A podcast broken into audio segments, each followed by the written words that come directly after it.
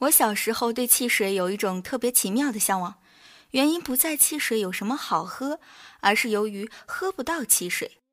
我们家是有几十口人的大家族，小孩依序排行就有十八个之多，记忆里东西仿佛永远不够吃，更别说喝汽水了。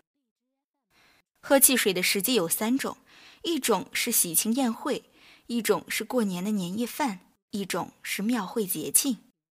即使有汽水，也总是不够喝。到要喝汽水的时候，好像进行一个隆重的仪式，十八个杯子在桌上排成一列，依序各倒半杯，几乎喝一口就光了。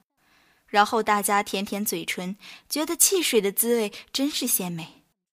有一回，我走在街上的时候，看到一个孩子喝饱了汽水，站在屋檐下怄气，哦，长长的一声。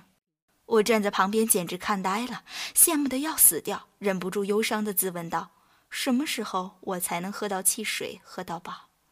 什么时候才能喝汽水，喝到怄气？”因为读小学的时候，我还没有尝过汽水到怄气的滋味，心想能喝汽水喝到把气呕出来，不知道是何等幸福。在小学三年级的时候，有一位堂兄快结婚了。我在他结婚的前一晚，竟然辗转反侧的失眠了。我躺在床上，暗暗的发誓，明天一定要汽水喝到饱，至少喝到怄气。第二天，我一直在庭院前窥探，看汽水送来了没有。到上午九点多，看到杂货店的人送来几大箱的汽水，堆叠在一处。我飞也似的跑过去，提了两大瓶黑松汽水，就往茅房跑去。彼时，农村的厕所都盖在远离住处几十米之外，是一个大粪坑，几星期才清理一次。我们小孩子平时很少进茅房的，卫生问题通常是就地解决，因为里面实在太臭了。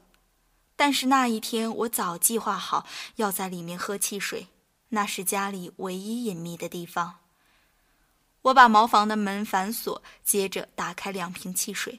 然后以一种虔诚的心情，把汽水咕嘟咕嘟地往嘴里灌。一瓶汽水一会儿就喝光了，几乎一刻也不停的。我把第二瓶汽水灌进口中，我的肚子整个胀起来。我安静地坐在茅房地板上，等待着怄气。慢慢的，肚子有了动静，一股沸然莫能知喻的气翻涌出来。哦。汽水的气从口鼻冒了出来，冒得我满眼都是泪水。我长长的叹了一口气。这个世上再也没有比喝汽水喝到怄气更幸福了，是吧？然后朝圣一般打开茅房的木栓，走出来，发现阳光是那么温暖明亮，好像从天上回到了人间。在茅房喝汽水的时候，我忘记了茅房的臭味儿。忘记了人间的烦恼，觉得自己是世上最幸福的人。一直到今天，我还记得那年叹息的情景。当我重复地说：“这个世界上再也没有比喝汽水喝到怄气更幸福的事了吧？”心里百感交集，眼泪忍不住就要落下来。贫困的岁月里，人也能感受到某些深刻的幸福，像我常记得添一碗热腾腾的白饭，浇一勺猪油，一勺酱油。坐在户定前，细细品味猪油拌饭的芬芳，那每一粒米都充满了幸福的香气。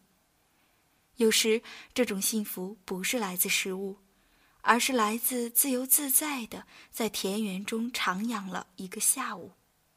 有时，幸福来自于看到萝卜田留下来的做种的萝卜开出一片宝蓝色的花。有时幸福来自于家里的大狗突然生出一窝颜色都不一样的毛茸茸的小狗。